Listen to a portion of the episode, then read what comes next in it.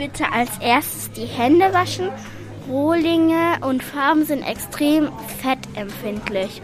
Daher sollten sie nur mit gewaschenen Händen angefasst werden. Also ich suche mir jetzt ein Keramik aus und lasse es dann von einem Mitarbeiter abbestauben und dann male ich es an.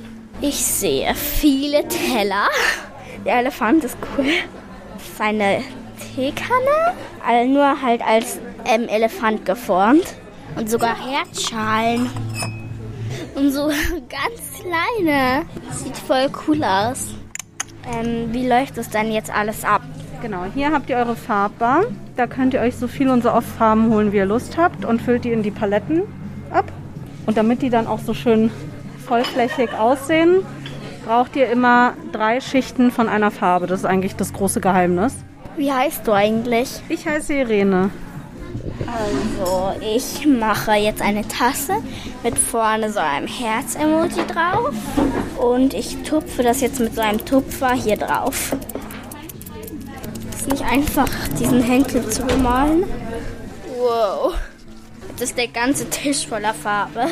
Ich habe mir gerade einen Pinsel ausgeliehen. Und der ist wirklich sehr klein. Äh, doch keine so gute Idee. Es dauert lange. Ich glaube, das reicht.